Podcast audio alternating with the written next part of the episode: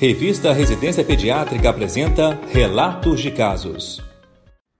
O objetivo do podcast de hoje é o de relatar o caso de doença mista do tecido conjuntivo, diagnosticada devido a sinais e sintomas compatíveis com esclerose sistêmica e lúpus eritematoso sistêmico com evolução desfavorável.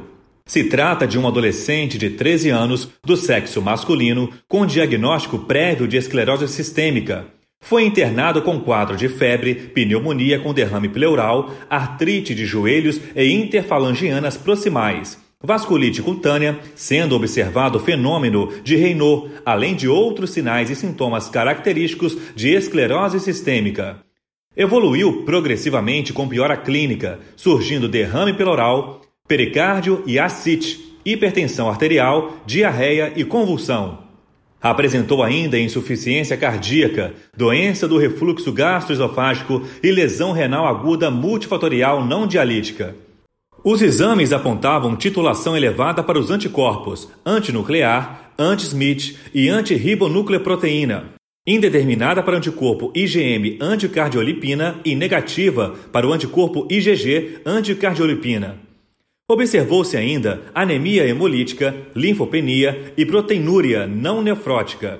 A tomografia de tórax de alta resolução indicava padrão de fibrose pulmonar. A tomografia de crânio indicava alterações descritas como vasculites.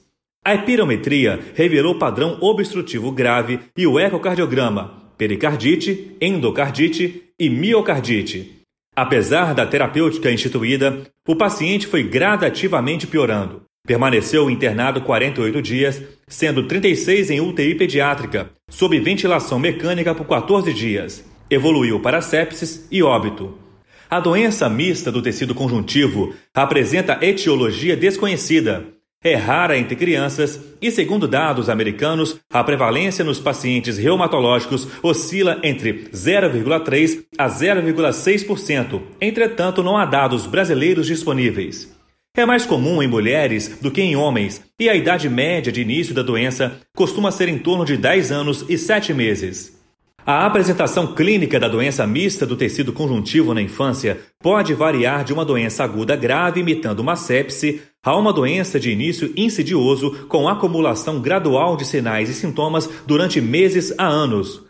Não há nenhum tratamento específico e a medicação destina-se aos sintomas voltados para cada uma das colagenoses envolvidas.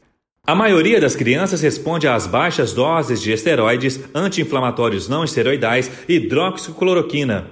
Uma combinação destes e de vários outros imunossupressores é usada quando há envolvimento de diferentes órgãos.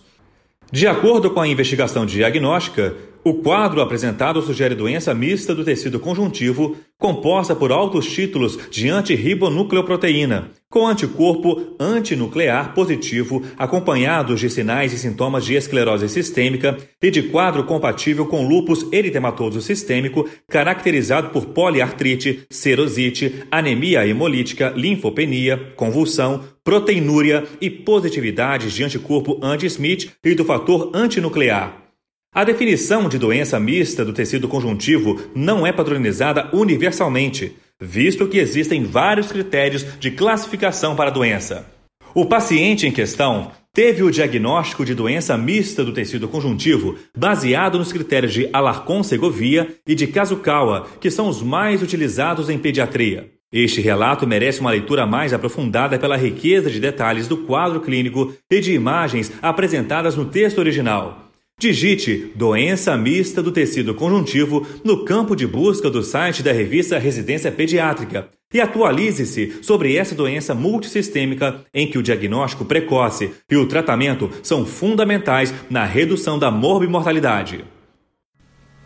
Esse foi o podcast Relatos de Casos da revista Residência Pediátrica. Realização Sociedade Brasileira de Pediatria.